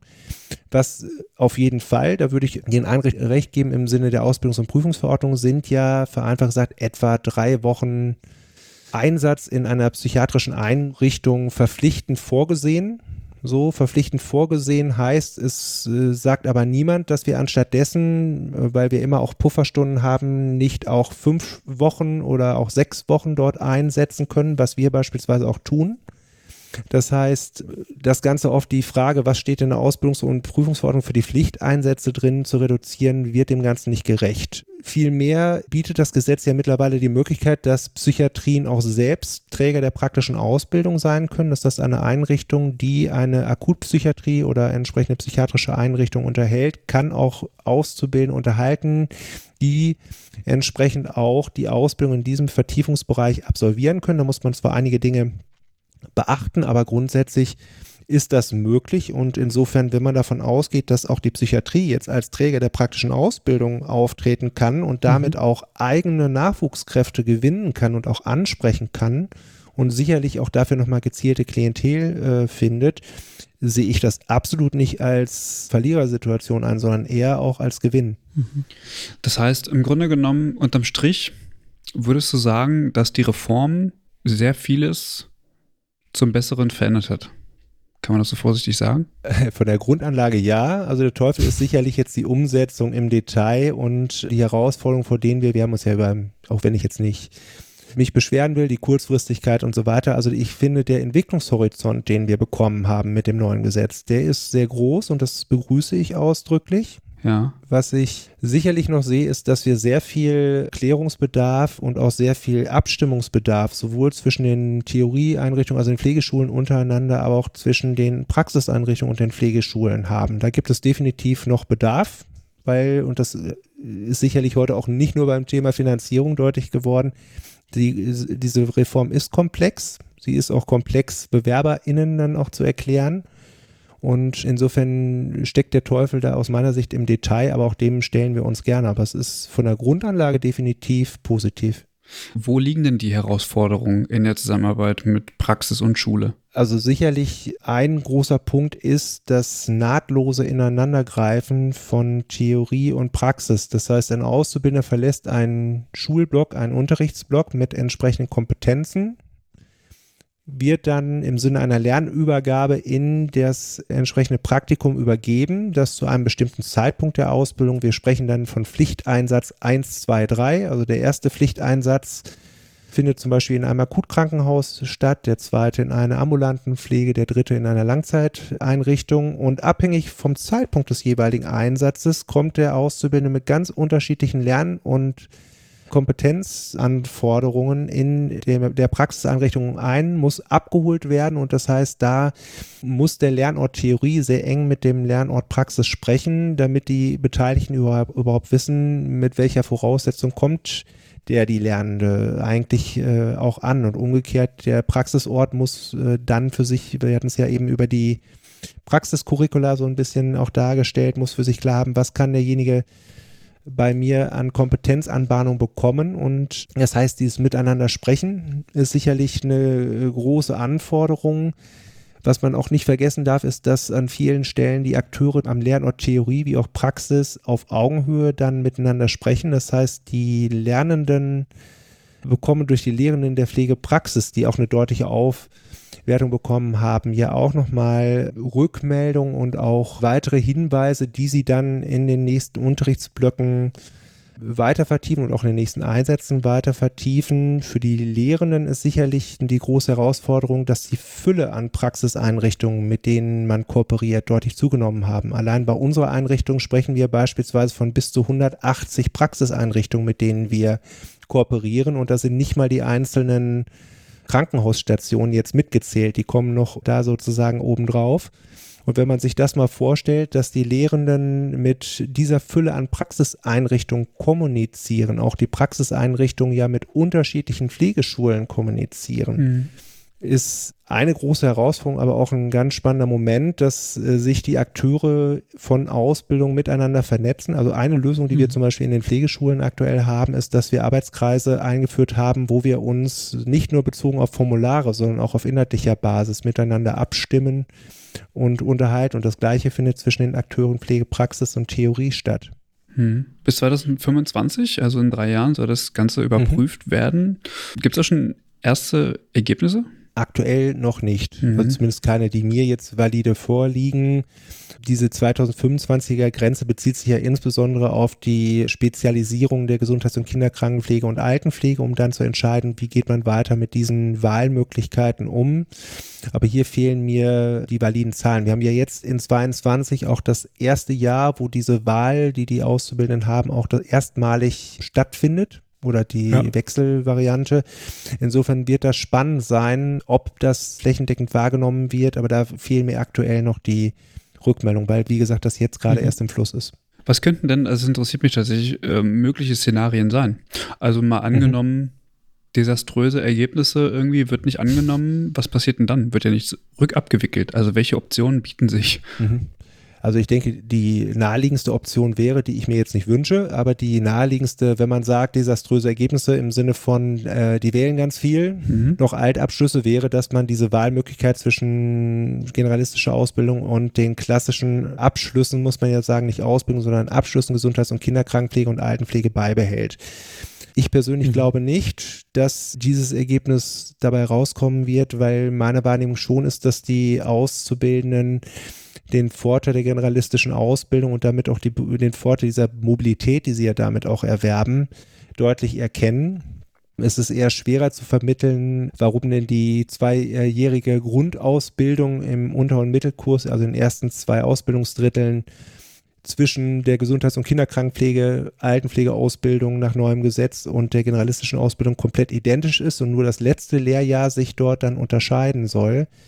Aber ich äh, sehe jetzt die naheliegende Konsequenz, dass erst einmal diese Wahlmöglichkeit erhalten bleibt. Ich glaube nicht, dass das gesamte Pflegeberufsgesetz dann in Frage gestellt wird. Was ich tendenziell mir eher erhoffe, was auch mein Wunsch wäre, ist, dass wir ab 2025 nur noch komplett generalistisch ausbilden mhm. und uns dann wirklich rein fachlich darüber unterhalten, welche Spezialisierungskonzepte braucht man. Ich persönlich habe da jetzt aber auch nicht die große Angst, dass wir diese Worst-Case-Szenarien bekommen. Es wird ja von manchen Fachverbänden durchaus hochgehalten, aber ich persönlich sehe jetzt aufgrund des Wahlverhaltens der Auszubildenden, auch des Bewerbungsverhaltens, da jetzt im Moment nicht, dass wir da pessimistisch schauen müssten, dass da ähm, desaströse Ergebnisse kommen im Sinne von diese ganze Wahloptionen und so weiter haben zu einem ganz großen Durcheinander geführt. Das hat sicherlich auch mit der Begleitung und der äh, Beratung äh, zu tun, die wir dann flankierend anbieten, aber auch der Information, die die Auszubildenden bekommen, um dann zu wissen, was für Vor- und Nachteile habe ich mit diesem Wahlrecht und meiner Wahl. Ne? Mhm. Jetzt bist du ja Schulleiter. Mhm. Wie würdest du dazu stehen, wenn es heißt, ab morgen komplette Pflegeausbildung an den Hochschulen? Mhm eine spannende Frage, weil grundsätzlich bin ich ein absoluter Befürworter der Akademisierung. So, die Frage, die ich mir dann an der Stelle stelle, äh, ist eine Vollakademisierung jetzt auf der reinen, also ihr merkt ja, ich bin ja auch im Bereich der Finanzierung auch verortet, eine Vollakademisierung ist rein logistisch fast nicht darstellbar einfach was die Finanz Refinanzierungslogik angeht. Wenn ich jetzt im Vergleich aufgrund meines Professionsverständnisses gucke, ist sicherlich Pflege ein akademischer Beruf, wie jetzt auch im EU Ausland äh, als eine Qualifikationsstufe auch, aber auch in anderen europäischen Ländern gibt es ja weitere Qualifikationsstufen für die Pflegeberufe, so die untereinander durchlässig sind sodass die Frage, ist Pflege ein voll akademisierter Beruf, äh, für mich sich dann immer auch stellt mit der Frage, welche weiteren Qualifikationen im Pflegebereich gibt es denn, wie in Holland beispielsweise fünfstufig oder noch mehrstufiger, die dann im Prinzip als sozusagen letzte äh, Qualifikationsstufe die das Pflegestudium auf Bachelorbasis mit dem folgenden Master- und Promotionsbereich vorsehen. Also grundsätzlich würde ich einer äh, Vollakademisierung durchaus Positives abgewinnen können, hätte aber für unsere Berufsgruppe ganz klar einfach die äh, äh, im Moment pragmatische Perspektive, dass das nicht realistisch ist. Also ich würde eher als erstes Teilziel schon es als sehr positiv erachten, wenn wir die ja immer schon propagierte Akademisierungsquote von 10 Prozent, im besten Fall auch 20 Prozent erreichen könnten mhm. und erreichen um dann die entsprechenden Vorteile, die ja auch akademisierte Pflegekräfte an, äh, am Patientenbett beispielsweise, wie Senkung der Mobilit äh, Mobilitätsrate mhm. und andere Dinge dann zu bekommen, dann auch wirklich darzustellen und damit auch eine echte Alternative im Qualimix für die einzelnen Versorgungsbereiche darzustellen. Ähm, aber Vollakademisierung äh, komplett bedeutet natürlich auch schon eine entsprechend hohe Zahl an Studienplätzen, die weit über den, äh, das Studienplatzangebot hinausgeht. Aber das heißt denn, äh, was andere Berufe anbieten, was aber ja nicht heißt, dass das unmöglich ist, mhm. um es mal so ganz klar zu sagen. Aber ich denke, ich sehe schon den hohen Wert auch der Ausbildungsbereiche und auch die Notwendigkeit, hier eine Durchlässigkeit herzustellen. Damit dann äh, letztendlich wir am Ende alle, die pflegen wollen, auch auf unterschiedlichen Qualifikationsniveaus auch abholen und ausbilden und qualifizieren können. Ja, Alex, hast du noch äh, Fragen? Nee, ich glaube nicht. Wir haben, glaube ich, alles soweit, oder? Tobias, was meinst du? Was, haben wir irgendwas offen noch aus deiner Sicht? Nein, ich denke, das ist ja wirklich ein Querabschnitt über die ganzen Themenbereiche gewesen. Ihr müsstet dann nur sagen, ob ihr noch irgendwo noch ein bisschen mehr haben wollt oder ein bisschen einfacher oder ein bisschen anders, aber. Ich glaube, die Leute denken noch an den Finanzierungsblock von vorhin. Mhm. Versuchen ihn zu verstehen. Ich werde mir das auch nochmal anhören. Also ist unfassbar komplex alles. Absolut. Und ich frage mich, warum. Ja. Also, mhm. warum hält man es nicht pragmatischer? Irgendwie mhm. gab es ja keine andere Möglichkeit, irgendwie das gerade auszumachen. Und in einem System, ne? Ja. ja, genau. Ja, das ist sehr spannend. Also wenn man sagen würde, wir hätten Steuergelder und aus den Steuergeldern mhm. wird das Ganze refinanziert, absolut so. Man äh, bekommt schon das Gefühl, dass die äh, Finanzierung oder die Regelung der Finanzierung eher so den Anspruch hatte, die bestehenden Finanzierungslogiken zusammenzufassen. Also alles, was an Refinanzierungssystematik bestand, erst einmal in einem Gesetz zu vereinen und das ist in der Tat, hat den großen Nachteil, dass es dadurch viel komplexer wird. Mhm. Ne? Weil man dann ja überlegt, wie kriege ich denn diese unterschiedlichen Logiken in einen Hut und wie kriege ich die dann im schlimmsten Fall auch noch verwaltet. Ne? Und ähm, das ist in der Tat für die äh, Finanzierung die große Herausforderung. Deswegen ist es auch so komplex. Ich gebe auch zu, dass ich da laufend bei Detailfragen mich in entsprechenden Fachabteilungen nochmal erkundigen muss, weil mhm. ähm, der Part als Schulleiter befasst eher den äh, Part, gut, ich habe ein bestimmtes Budget, das muss ich dementsprechend haushalten und verausgaben, aber natürlich auch koordinieren. Aber ähm, der Überbau ist wirklich hochkomplex. Das schafft auch äh, in der Beschäftigung damit auch durchaus erst einmal Kopfschmerzen. Das könnte man einfacher mhm. haben, aber die spannende Frage ist am Ende, ist der Steuerzahler bereit, Allein in NRW beispielsweise 1,2 Milliarden Euro und eigentlich werden wir uns darüber unterhalten, es ist nicht mal auskömmlich, es müsste höher sein. Also lassen wir es mal 2 Milliarden Euro sein im Jahr. Budget ist also der Steuerzahler bereit, diese Milliardenbeträge pro Jahr für professionelle Pflege zu verausgaben. Ich persönlich sage ja, aufgrund meines Berufsethos, aber das ist eben auch eine Frage, die wir alleine nicht beantworten können. Aber es ist definitiv, wäre dann die logische Konsequenz. Ja, ich würde jetzt nicht unbedingt den Staat in die Pflicht nehmen wollen, aber der Punkt ist doch, äh, irgendwo aus irgendeinem Loch haben sie ja 100 Milliarden für ähm, mhm. den Krieg auch äh, hergezaubert. Und dann muss ich mich ja fragen, warum es an zwei Milliarden hapert für die Ausbildung. Also das wäre ja eine Sicherstellung, also wenn man jetzt die 100 als, als, als Baseline nimmt, dann wäre das ja eine Sicherstellung ähm, ja, von 50 Jahren für allein ähm, NRW. So in der Zeit kann man ja ganz viel entwickeln, wo sich eventuell auch andere Systeme entwickeln lassen würden für eine Refinanzierung oder ähnliches. Aber gut, stecke ich jetzt auch nicht drin.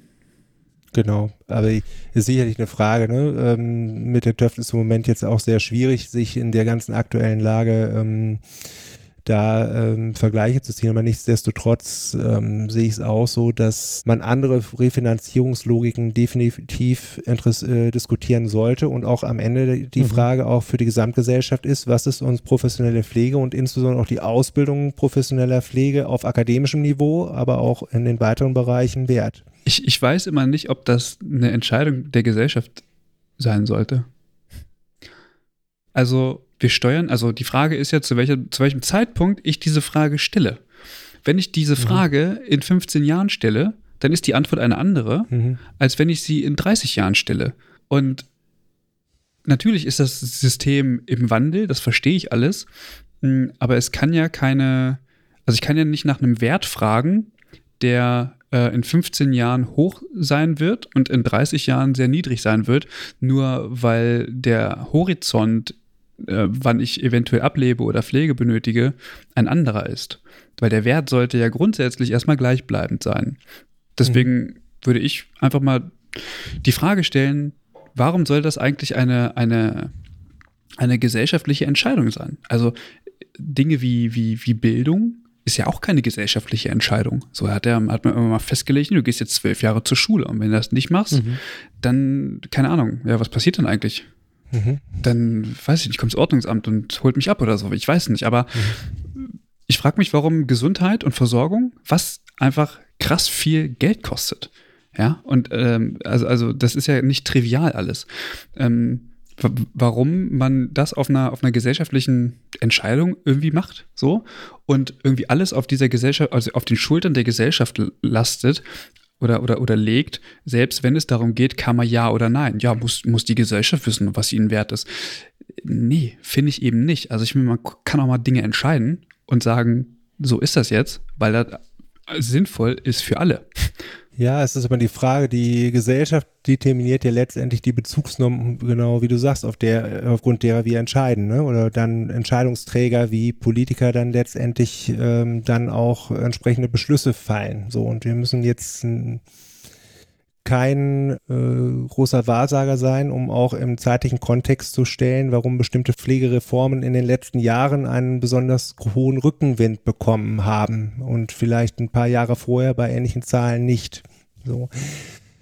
Letztendlich in der Tat die Gesellschaft, die äh, sagt selten etwas über die Dauer von äh, entsprechenden äh, Schuljahren. Es gibt da sicherlich dann unterschiedliche Meinungen zu, aber letztendlich ist schon Gesell gesellschaftlich ja definiert, was Bildungsgehalt oder was dann Bildungsduktus oder en vogue in der Bildungslandschaft ist und letztendlich ist dann die Frage, und das ist in, sehe ich auch als sehr spannende Frage, es wäre, und das ist ja fast schon eine ethische Frage, mhm. wer kann und soll dann letztendlich die Entscheidungsmacht haben, über diese ja auch äh, an allen Stellen begrenzten Ressourcen zu entscheiden. Ich persönlich sehe es ganz genauso, dass äh, Bildung und insbesondere äh, Pflegebildung kein äh, Bereich ist, an dem gespart werden darf und kann.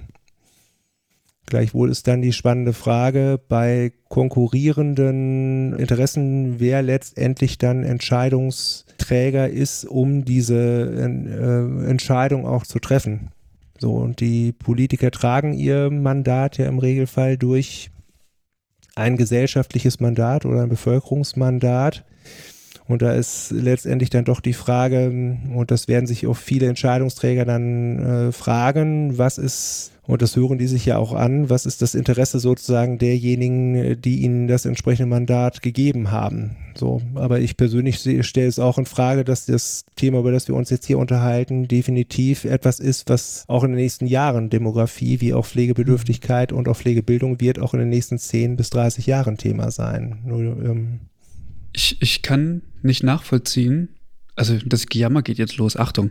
Ich kann nicht nachvollziehen, warum man es immer als gut empfindet, dass der medizinische Fortschritt so super ist und dass wir länger leben und so weiter und dass wir Krankheiten heilen können und so weiter. Ähm, also das, das sind ja auch positive Dinge. Aber gleichzeitig nicht mitzudenken, dass wenn man länger lebt, man eventuell auch eine längere Zeit der Gebrechlichkeit hat und dass da Versorgung stattfinden muss, finde ich fahrlässig. Also ich kann Absolut. nicht auf der einen Seite sagen, wir wollen den medizinischen Fortschritt auf Teufel komm raus und hauen da Milliarden in Forschung und so weiter. Und gleichzeitig spare ich aber bei der Versorgung dieser Errungenschaft, ähm, die zwangsläufig mitkommt. Also und das, das, das geht einfach nicht in meinen Kopf rein, wa warum mhm. man sagt, Gesundheit super, ähm, aber wenn es dir jetzt ein bisschen schlechter geht, ja, dann musst du irgendwie leider tief in die Tasche greifen oder wirst halt arm. Es tut uns leid. Haben wir nicht, haben wir, haben wir nicht sehen können. Sorry. Genau. Also absolut. Und die spannende Frage ist ja auch, ich würde mal ganz klar sagen, auch da ist letztendlich die Profession, die es dann am besten auch mhm. beschreiben könnte und auch flankieren könnte, ja zu keinem Zeitpunkt wirklich mal äh, valide mit an den entsprechenden Entscheidungs- Tischen auch be befragt worden. Uns ist klar, was da auch dranhängt, aber weder uns noch auch den Bereich der sozialen Sicherungssysteme hat man wirklich valide in den Blick genommen bei der Frage dieser demografischen Entwicklung. So, und da gibt es definitiv Handlungsbedarf und wir merken an allen Ecken und Enden, dass uns gerade diese Effekte der demografischen Entwicklung an vielen Stellen auch, was die Kosten und Kostenentwicklung angeht, an vielen Stellen, wie man so alltagsdeutsch schön sagt, um die Ohren fliegen und damit äh, dringendst auch entsprechende Reformen und auch Neujustierungen notwendig sind. Und ich glaube, gerade im Bereich von Pflege und pflegerischer Versorgung ist jetzt der Zeitpunkt, das zu entscheiden und in zehn Jahren ist es definitiv zu spät. Und das zeigt ja jetzt auch zum Beispiel die Landesberichterstattung, die in NRW alleine den Sofortbedarf an Pflegekräften erst kürzlich wieder herausgestellt hat. Hm. Okay. Naja, Ich die- glaube, die harten Themen zum Schluss, damit wir alle nochmal richtig runterziehen. Äh, nein. Aber es zeigt immer wieder, äh, dass äh, irgendwie ähm, Handlungsbedarf ist. So, also immer wieder. Absolut. Genau, genau. Ähm, Tobias, vielen Dank, dass du dir heute die Zeit genommen hast, um uns aufzuklären über die Finanzierung der generalistischen Pflegeausbildung und auch mal auf den Stand gebracht hast, wie es aktuell läuft. Wir werden sicherlich äh, im nächsten Jahr, Schrägstrich im übernächsten Jahr, ähm, nochmal genauer hinschauen, was sich jetzt Mhm. eigentlich entwickelt hat tatsächlich und äh, ob es da jetzt auch vielleicht schon belastbare Daten gibt. Wenn es euch gefallen hat, dann sagt es gern weiter, teilt es an die Leute, die es auch auf jeden Fall hören sollen. Ähm, wenn ihr Feedback habt, ähm, gerne auch zu eurer Ausbildung. Also, wie gefällt euch die generalistische Ausbildung? Habt ihr die richtige Wahl getroffen? Dann schreibt uns einfach eine Mail oder kontaktiert uns auf den sozialen Medien. Ihr findet uns überall. Und wenn ihr irgendwie noch einen Euro über habt, dann schmeißt uns den gerne in den Hut oder schließt eine, ähm, ein Abo ab auf Steady. Wir freuen uns. Genau, eigentlich sollte diese Folge, das muss man noch sagen, ähm, mit, mit Franziska und Eva stattfinden. Schöne Grüße an die beiden. genau. Genau, Schöne technische Grüße. Probleme haben gemacht, dass das nicht geht. Aber trotzdem, vielen Dank für den Versuch. Tobias, ich hoffe, du hattest Spaß. Ja, absolut. Es war sehr schön bei euch. Ja, schön. Vielen Dank. Dann sagen wir einfach jetzt mal Tschüss. Genau. Tschüss. Tschüss.